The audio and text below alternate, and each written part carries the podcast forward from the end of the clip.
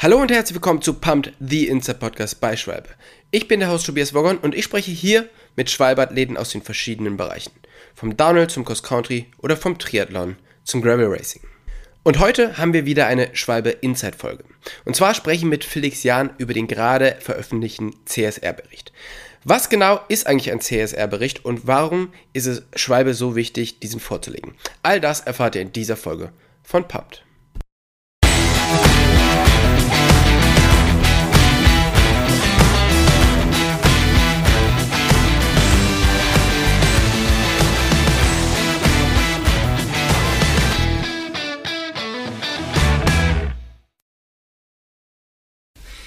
Hey Felix, vielen, vielen Dank, dass du dir heute mal wieder die Zeit nimmst, mit uns den Podcast aufzunehmen. Wo erreiche ich dich gerade?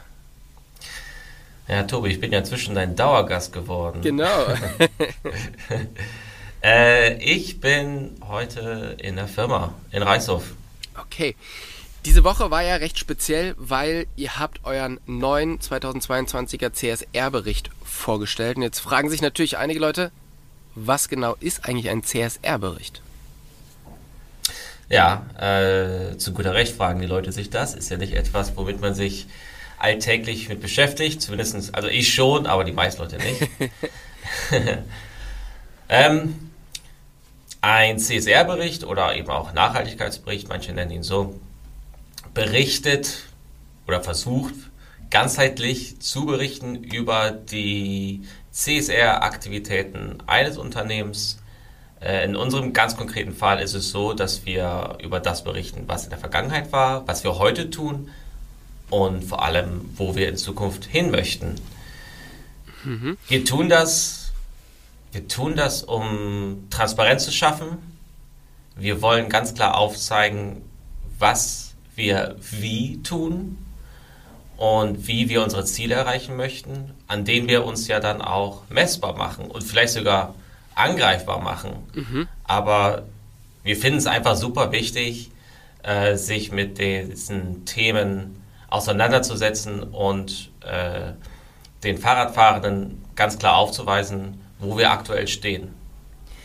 Ich finde das jetzt total spannend, weil du hast ja schon gesagt, wir haben öfters schon Podcasts miteinander aufgenommen, immer wieder zu verschiedenen Themen und alles, was wir bis jetzt besprochen haben, also den Green Marathon oder sonstige Sachen, das ja, kommt nachher im CSR-Bericht zusammen. Deshalb finde ich es so spannend, einfach jetzt mal so ein, ja, so ein, äh, so ein Overview zu bekommen. Aber wie ist es denn? Ist so ein CSR-Bericht verpflichtend für Firmen? Ähm, für manche Firmen, für sehr große Unternehmen ist es aktuell bereits äh, verpflichtend, ja. Und in der EU wird in naher Zukunft eine sogenannte CSRD Corporate Social Responsibility Directive äh, eingeführt, wodurch sehr, sehr viele Unternehmen, unter anderem auch uns, davon betroffen sein werden, äh, Nachhaltigkeitsberichte zu veröffentlichen. Und deswegen, das war jetzt nicht die Hauptmotivation, aber ein weiterer Faktor, warum wir gesagt haben, wir fangen frühzeitig damit an. Wir haben, das ist ja bereits unser zweiter Bericht. Mhm. Und das hört sich jetzt ein bisschen langweilig an. Das ist praktisch, also du hast die finanzielle Berichterstattung über das äh, vergangene Jahr und eben die nicht finanzielle Berichterstattung. Und da fällt praktisch dieser CSR-Bericht rein. Deswegen ist das immer äh, mit Blick auf das rück, äh, zurückgelegene Jahr. Gleichzeitig versuchen wir eben auch einen starken Fokus auf die Zukunft zu setzen, um den Leuten erzählen zu können, woran wir gerade arbeiten. Ja, es ist ja, glaube ich, so, ähm, berichtige mich bitte, wenn ich falsch liege, dass so ein CSR-Bericht vorgelegt werden muss ab einer Mitarbeiterstärke von 500 Leuten. Ihr habt jetzt ungefähr die Hälfte. Und wie du ja auch schon gesagt hast, ihr macht euch damit ja vielleicht auch ein bisschen angreifbar. Aber warum ist es für Schwalbe trotzdem wichtig, so einen Bericht vorzulegen? Ja, also äh, die CSRD sagt eben, dass in Zukunft Unternehmen schon mit 250 Mitarbeitenden und einer gewissen äh, Umsatzzahl äh, äh dann eben berichtspflichtig sind. Ähm, wir finden es wichtig, weil wir viel in dem Bereich CSR tun, also sei es bei den Produkten, durch Produktinnovation, durch äh, unser Schwalbe Recycling-System, aber eben auch in der Lieferkette, äh, die sozialen Projekte, die wir äh, ähm, umsetzen oder die äh, die Projekte, die wir hier bei uns vor Ort umsetzen für unsere Mitarbeitenden. Das, ist, das sind so viele äh, tolle Geschichten und Projekte und die wollten wir einfach einmal ganzheitlich auch zusammenfassen. Ja. Das heißt, der CSR-Bericht ist jetzt nicht irgendwie nur eine schnöde Ansammlung von Informationen, Daten und Dokumenten, sondern auch ein echtes Nachschlagewerk für Fahrradfahrende, für unsere Kunden, aber eben auch für die Mitarbeitenden hier intern, äh, um sich zu informieren über das, was wir bereits tun. Ja. Ähm, wenn man sich den bei euch auf der Seite runterlädt, dann sieht man halt, dass man natürlich ganz viele unterschiedliche ähm, ja, Sparten hat und wie gesagt, über einiges davon haben wir schon geredet. Das ist aber mehr so auf Produktseite. Wir haben natürlich über euer neues Gebäude geredet, was da auch ein sehr großer Teil davon ist. Wenn man aber jetzt da reinliest, dann sieht man halt auch, dass es sehr viel darum geht, ähm, um Soziales, um Mitarbeiterführung, hat der CSR-Bericht auch ein bisschen was mit dem Recruiting zu tun, dass es natürlich immer schwieriger wird, gute Mitarbeiter zu finden und dass Mitarbeiter vor allen Dingen mittlerweile darauf achten, dass sie bei guten und sozialen Unternehmen unterkommen. Ja, ähm, auch das ist jetzt nicht etwas, was uns äh, primär treibt, diesen CSR-Bericht zu veröffentlichen, aber es ist so, ich habe es mir sagen lassen aus unserer Personalabteilung, dass äh, bei der Einstellung von neuen Leuten äh, unsere CSR-Aktivitäten, aber eben vor allem auch der CSR-Bericht, ähm, ja, wirklich motivierend sind für, für neue Menschen bei uns, äh, ihre Arbeit äh, zu beginnen, weil nicht nur junge Menschen, eigentlich Leute aus allen Generationen äh, sinnstiftende Arbeit verrichten möchten. Und indem wir relativ transparent und offen darüber kommunizieren, was wir tun, dass äh, die Arbeit, die wir hier äh, bewältigen, einen echten Mehrwert erzeugt. Das erzeugt natürlich äh, zusätzliche Motivation, bei Schwalbe zu arbeiten und das freut uns sehr. Ja, auf alle Fälle. Ähm, es ist ja jetzt so, dass hinter diesem ganzen CSR und äh, dieser, also ihr nennt es äh, Corporate Social Responsibility, da steckt ja einfach eine, eine Struktur oder ein, ein, Plan dahinter. Und das hat sich jetzt nicht einer einfach so ausgedacht, sondern ihr habt ein komplettes Team, was daran arbeitet, die CSR-Abteilung. Wie setzt die sich zusammen aus? Was für Leuten? Ja, äh, die setzt sich aus den Leuten zusammen, äh, so facettenreich wie unser ganzer Aufgabenbereich eigentlich ist. Also wir decken ja alles ab von Materialwissenschaft und äh, Chemie, äh, beziehungsweise äh, Chemikalienmanagement hin zu äh, den Switch zu E-Mobilität, äh, Lieferkettentransparenz, Compliance und Due Diligence, CSR, Berichterstattung, Kreislaufwirtschaft, nachhaltige Produktentwicklung und so weiter. Das heißt, das sind viele verschiedene Bereiche, die zusammenkommen. Wir sind insgesamt fünf Leute, so gesehen zwei Betriebswirte und drei Wissenschaftler.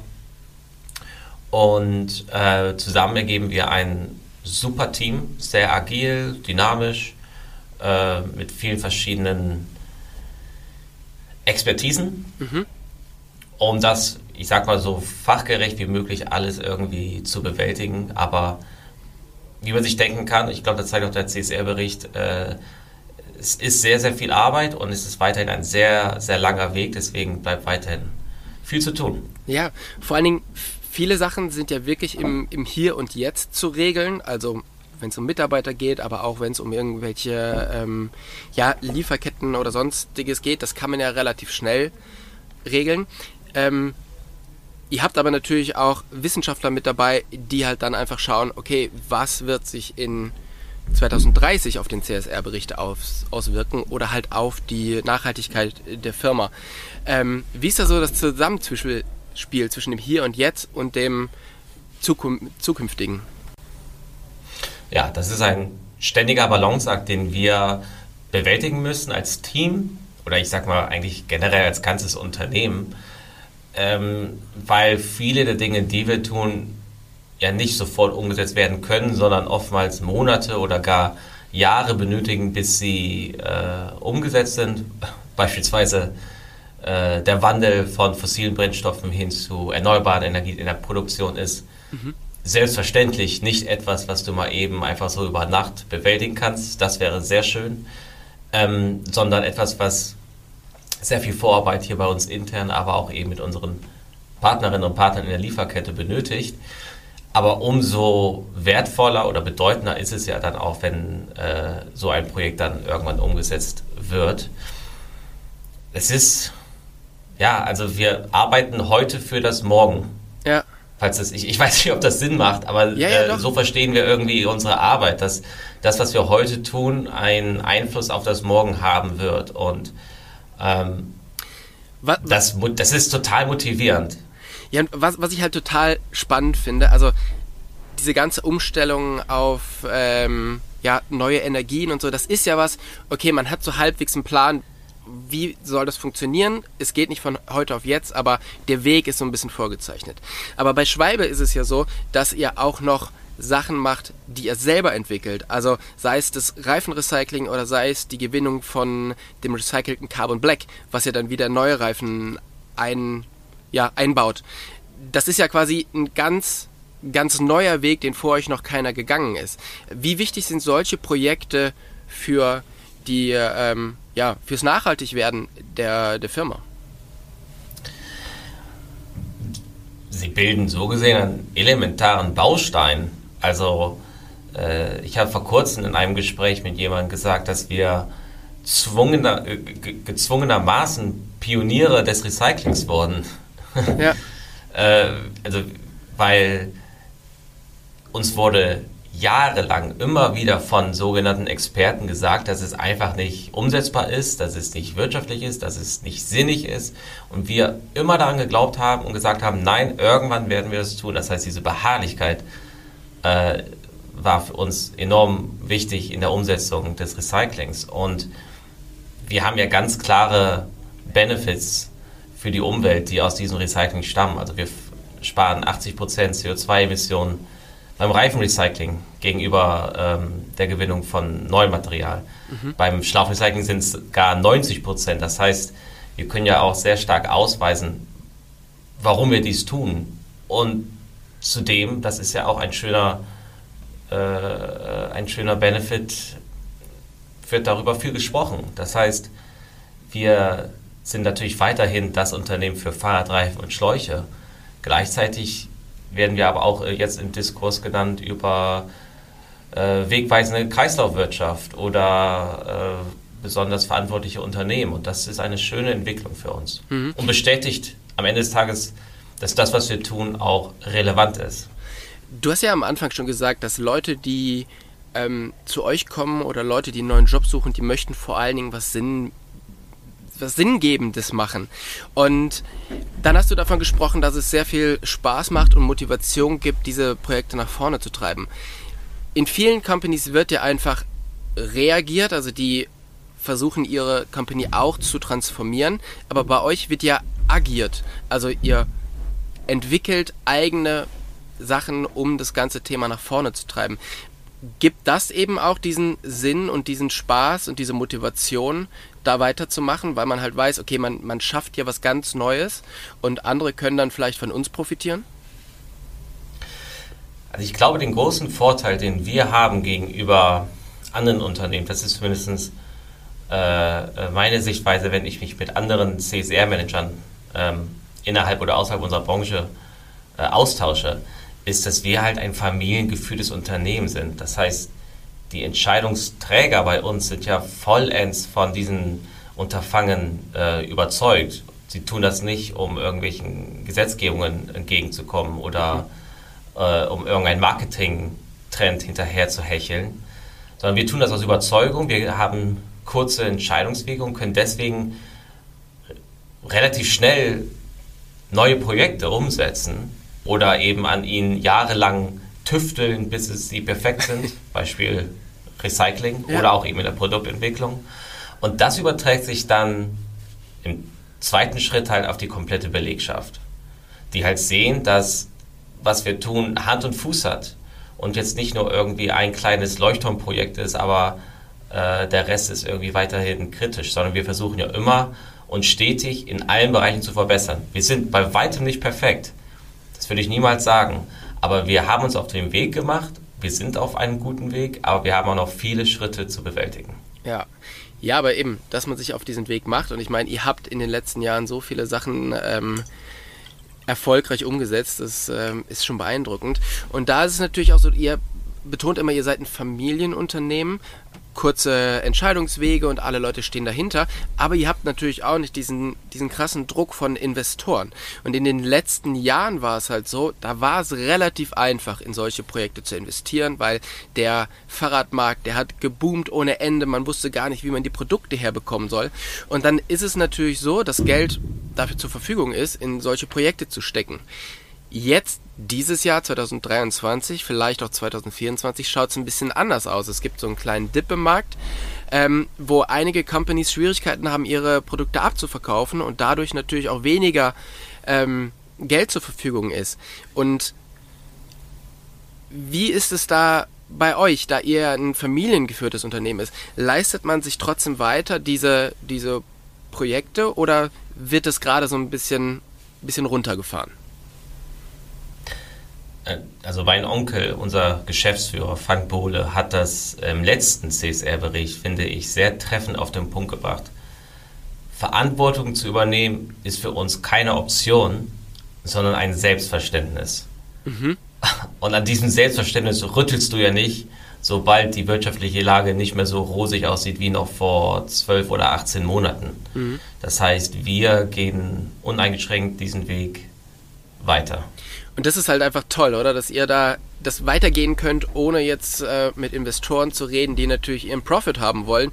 Deshalb tun sich wahrscheinlich aktuell ähm, andere Unternehmen da ein bisschen schwieriger und ihr könnt einfach genauso weitermachen, wie ihr es bis jetzt gemacht habt. Ja, also ich glaube jetzt gerade äh, die Situation im Markt verweist ja sehr deutlich darauf, auf die Unternehmen, die es ernst meinen bei diesem Thema. Mhm und die Unternehmen, die äh, sich vielleicht damit, ohne jetzt irgendwelchen äh, Firmen äh, ähm, etwas vorzuwerfen, aber die sich nur damit schmücken möchten. Ja. Äh, sich mit solchen Themen zu schmücken, ist vielleicht kurzfristig gesehen sinnig, aber langfristig macht es eben nur Sinn, wenn man sich ganzheitlich mit dem Thema beschäftigt. Und das bedeutet eben auch, zu den Dingen zu stehen, die man angestoßen hat. Mhm. Und wenn wir jetzt mal über die Sachen sprechen, die ihr angestoßen habt, welche Projekte wirken sich denn jetzt positiv für den CSR-Bericht oder für die Nachhaltigkeit der Firma Schwalbe aus? Also wir haben, wie du weißt, Tobi, viele Dinge angestoßen. Äh, der diesjährige CSR-Bericht hm, dreht sich vor allem um drei Themen. Einmal natürlich das Schwalbe Recycling System, was wir jetzt vollumfänglich äh, berichten können. Mhm. Den Schwabe Marathon, der äh, ja, die absolute Benchmark in Sachen äh, ähm, Umweltfreundlichkeit bei uns äh, setzt. Mhm. Und ähm, ein sehr schönes Projekt, welches wir letztes Jahr das erste Mal umsetzen konnten. Und zwar konnten wir äh, den Kinderbeirat von Schwalbe-Mitarbeitenden einführen. Mhm. Da können wir gleich noch sicherlich zu sprechen. Grundsätzlich geht es darum, dass die Firma 15.000 Euro diesem Beirat zur Verfügung stellt. Der Beirat besteht aus Kindern zwischen 6 und 18 Jahren und sie können dann sehr demokratisch entscheiden, äh, welche Projekte, die sich bei uns beworben haben, fördern möchten. Und es war total bewegend, diese Diskussion zu verfolgen zwischen den Kindern oder äh, Jugendlichen. Ja, da wurde diskutiert, warum ein gewisses Projekt äh, für Kinder in Kiew dringender ist als äh, Projekte anderswo auf der Welt und wie diese Kinder äh, dann auch entschieden haben, war ja ein sehr emotionaler Moment und ja. hat auch irgendwie das erreicht, was wir erreichen wollten, und zwar, dass diese Kinder äh, Unabhängigkeit gewinnen, dass sie Respekt gewinnen, dass sie äh, gehört werden. Und ich bin echt froh, dass wir dieses Projekt auch in Zukunft weiterführen werden. Ja, und da möchte ich auf alle Fälle jetzt gleich noch mit dir drüber reden, weil du hast gesagt, auf der einen Seite haben wir das Reifenrecycling und auf der anderen Seite haben wir den Green Marathon und über beides haben wir schon Folgen gemacht und die verlinken wir euch jetzt in den Show Notes. Über das Kinderprojekt oder den äh, Kinderbeirat haben wir noch nicht gesprochen und da würde mich halt interessieren, wie schaut sowas aus und, und was für Projekte werden dort besprochen von den Kindern? Ja, äh, also ich fange mal ganz vorne an. Wir haben ähm, äh, praktisch erstmal ein Förderprojekt gestartet mit dem Verein Children for a Better World. Mhm. Dieser Verein setzt sich ein, ähm, Kinderarmut in Deutschland zu bekämpfen. Ein Thema, was uns schon immer sehr am Herzen lag. Aber wir wollten das jetzt auch einfach mal in eine offizielle Struktur reinsetzen. Äh, das heißt, wir fördern diesen Verein durch eine finanzielle jährliche Summe. Mhm. Ähm, ganz konkret wird da durch eine Kindereinrichtung in der Stadt Gummersbach, also knapp 10, 15 Minuten von uns entfernt, gefördert, sodass diese Kinder ähm, Zugang zu tollen Projekten haben, zu einem guten Frühstück und so weiter. Mhm. Und dann darüber hinaus haben wir gesagt, wir wollen aber jetzt nicht einfach nur einen einen finanziellen Betrag alle zwölf Monate überweisen und das war's, sondern wir wollen uns ähm, auch stark engagieren und vor allem auch Schwalbe-Mitarbeitende in dieses Projekt mit einbeziehen, weil Kinderarmut ist etwas, was unsere gesamte Gesellschaft natürlich betrifft. Ja. Und wir wollen den kommenden Generationen ja auch Chancen bieten. Ähm, und dann kam eben die Idee des Kinderbeirats. Und dieser Kinderbeirat besteht ausschließlich aus den Kindern von Schwalbe-Mitarbeitenden, und es läuft dann so ab, dass sich Organisationen mit gewissen Projekten bei diesem Kinderbeirat bewerben können. Ähm, wir filtern dann diese Projekte und dann war es jetzt im letzten Dezember so, dass über sechs Projekte diskutiert wurde. Mhm. Wir als Firma stellen dem Beirat 15.000 Euro zur Verfügung und Sie können dann für sich entscheiden, ob und welche Projekte gefördert werden sollen und mit welchem Betrag. Und das Ergebnis war dann, dass diese 15.000 Euro über fünf verschiedene Projekte äh, verteilt wurden. Und das waren wirklich die verschiedensten Projekte von ähm, einem sehr lokalen Projekt, wo einem äh, Kind mit Behinderung geholfen wurde, hin zu ähm, ja, einem tollen Projekt in Kiew, um äh, den Kindern in der Ukraine zu unterstützen, auch hin zu anderen Projekten in Afrika und in Indonesien. Also wirklich sehr breit gefächert und es war super interessant. Ich war total bewältigt. Ich habe selber zwei Kinder, aber die sind noch nicht so alt. Mhm. Ich, war, ich war total geflasht äh, zu sehen und zu hören, wie diese Kinder über diese verschiedenen Projekte diskutiert haben mit einem mit einer äh, emotionalen Intelligenz. Ähm, das war einfach sehr schön zu sehen und ich war total froh, wie sie über diese verschiedenen Projekte dann auch sehr demokratisch entscheiden konnten. Ja, das ist echt cool. Und Kinder haben ja einfach immer eine andere Sichtweise auf die Welt und deshalb, ich meine, alle Projekte, die dort behandelt wurden, findest du natürlich gut, weil ansonsten wären sie nicht dort behandelt worden. Aber so die am Ende die Entscheidung und auch die Sichtweisen darauf, die dort diskutiert worden sind, hat dich das hier und da überrascht und hat vielleicht dir auch nochmal einen anderen Blick darauf gegeben? Absolut. Ähm, das ist ja die Tragik des Lebens, dass man irgendwann die Perspektive des Kindes, das man selber mal war, verliert. Ja.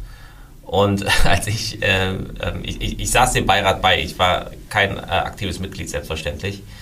Äh, also war stiller Zuhörer und ich war immer wieder überwältigt darüber, wie die Kinder ja eben diskutiert haben. Vor allem, äh, wenn es darum ging, äh, welches Projekt jetzt wirklich dringend ist und welches Projekt vielleicht abwarten kann.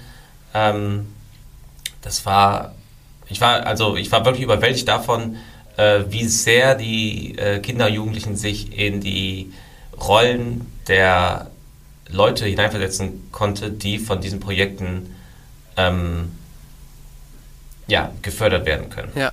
Ich finde es ein total tolles Projekt und ich glaube tatsächlich, dass es unglaublich spannend ist, so wie du da dabei zu sitzen und dazu zu hören, oder? Also das äh, kann ich mir sehr, sehr gut vorstellen. Ein, ja, absolut. Ein großes Thema natürlich im nachhaltig, nachhaltiger werden und nachhaltiger Leben ist halt die äh, Minimierung des CO2-Ausstoßes. Und da habt ihr was ganz Spannendes gemacht und zwar habt ihr ähm, eure Logistikstrategie geändert und so ähm, ja ganz, ganz viele Tonnen, ich glaube äh, 8600 Tonnen CO2 gespart. Wie sieht sowas aus? Also wie ändert man die, ähm, die Strategie, beziehungsweise wie, wie, wie war sie vorher und was war dazu ähm, zu verändern? Ähm, Luftfracht war ein wichtiger Bestandteil unserer, ich will nicht sagen Logistikstrategie, aber uh, unserer uh, Logistikprozesse. Ähm, oftmals lag es einfach daran, dass äh, Dinge zu, ich will nicht sagen äh, schlecht geplant waren, aber mit zu kurzem, mit, äh, mit zu kurzer äh, Vorlaufzeit, mhm. sei es jetzt entweder beim Kunden oder von uns selbst, ähm, war immer unabhängig, äh, immer abhängig von der Situation. Aber wir haben dann irgendwann für uns entschieden, okay, jetzt reicht's äh, mit, mit ähm, der Luftfracht, weil es einfach extrem viele Emissionen emittiert und übrigens auch extrem teuer ist, mhm. darf man auch nicht vergessen. Und deswegen haben wir dann ab 2018 kontinuierlich äh, die Luftfracht ähm, minimiert. Inzwischen ist es so, dass wir ähm, ja, über den Zeitraum von 2018 bis letzten Jahr wirklich 8600 Tonnen CO2 insgesamt einsparen konnten, mhm. was natürlich, ähm, also wir waren selber, muss ich sagen, total, äh, ja, eigentlich schon schockiert, als wir angefangen haben, diese Daten zu erheben. Du musst dir das so vorstellen, wir haben uns äh, am Anfang der Berichterstattung gesagt, okay, was wäre denn interessant für die Leser, welche Daten wir erheben und äh, was wollen wir präsentieren. Und dann kam auf einmal ähm, diese Zahl raus und das war für uns, ja. Das ist schon also gewaltig, also, ja. Ich bin, ich bin fast vom Stuhl gefallen. Ja. Ähm, deswegen ist es umso schöner, dass äh, wir jetzt hin äh, sind und das auf ein Minimum reduziert haben. Mhm. Jetzt sagst du, dass ihr, dass ihr sehr viel umgestellt habt, eben auf, ähm, auf ja, Seefracht. Ist es denn jetzt so, weil manche Produkte müssen ja auch einfach schneller kommen. Also es gibt halt viele Prototypenreifen, es gibt aber auch viele Reifen, die halt irgendwie für irgendwelche Teams kommen müssen. Und auch sonst müssen, Pro äh, müssen Produkte einfach schneller nachgeordert werden, wie man vielleicht am Anfang gedacht hat. Schickt ihr denn alles per, per Schiff oder ist es so, dass ihr halt auch immer noch wieder Sachen einfliegen müsst?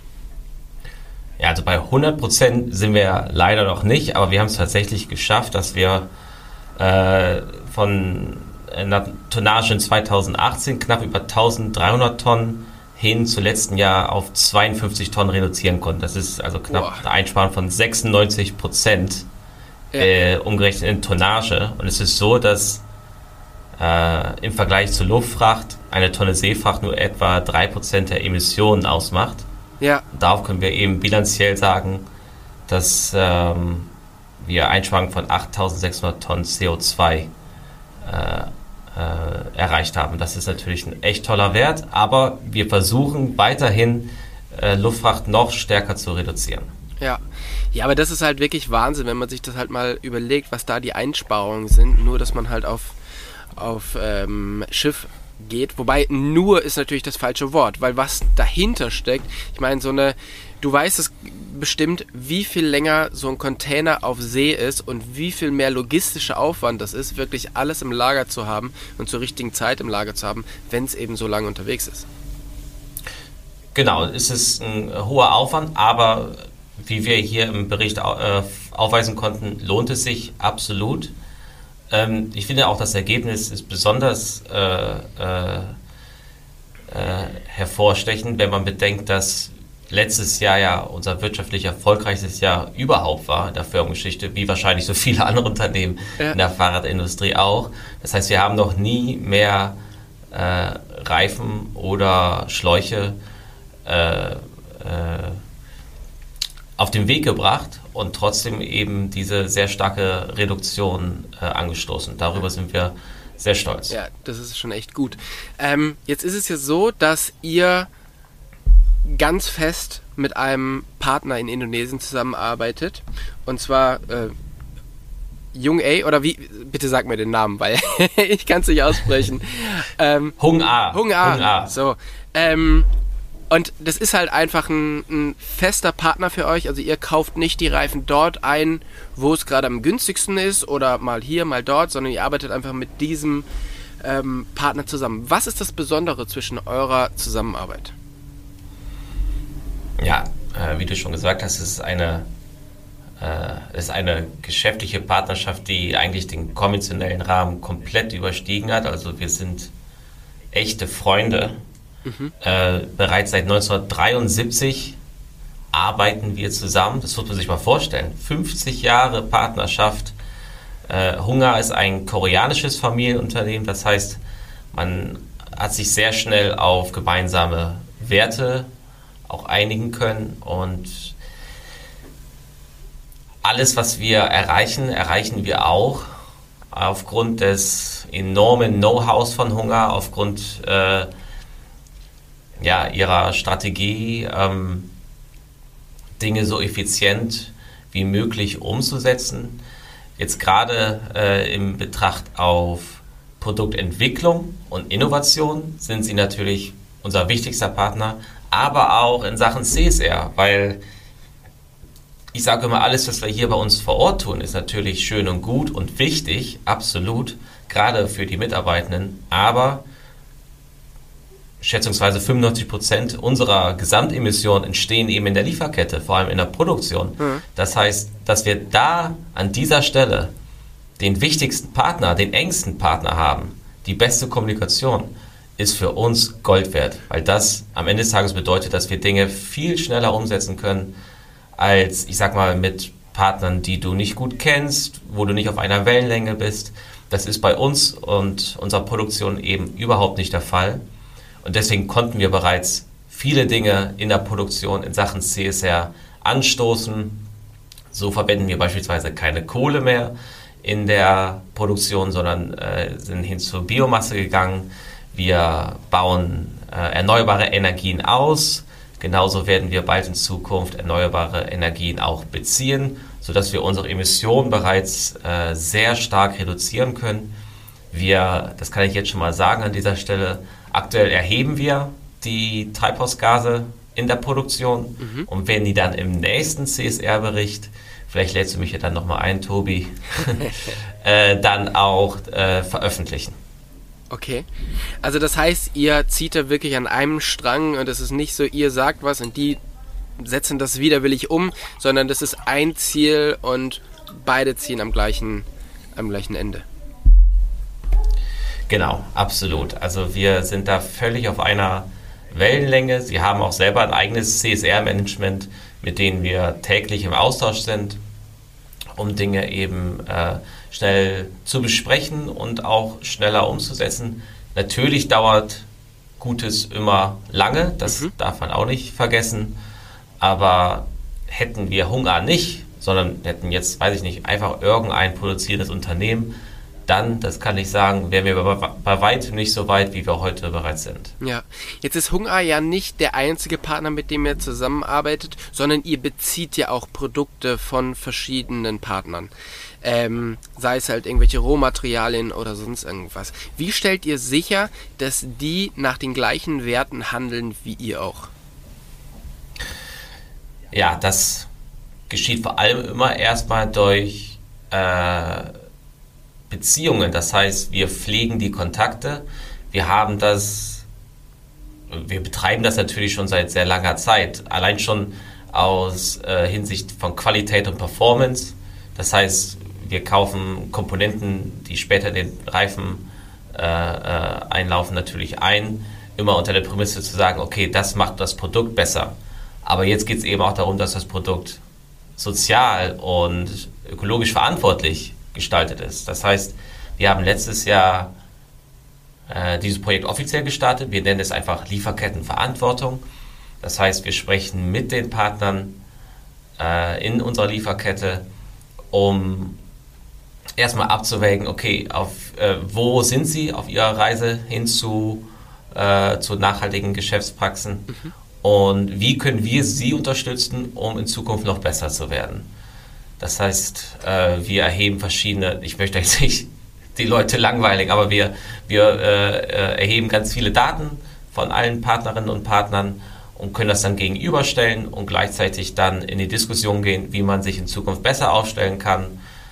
Ähm, genau. Ja, jetzt ist es ja so, dass im CSR-Bericht natürlich die ganzen Sachen von 2022 drinstehen, weil dafür ist er da, aber es stehen auch viele Ziele und viele Ausblicke drauf. Ähm, ein Ausblick ist, ihr möchtet gerne bis 2030 die Emissionen um 55% reduzieren. Wie soll das funktionieren?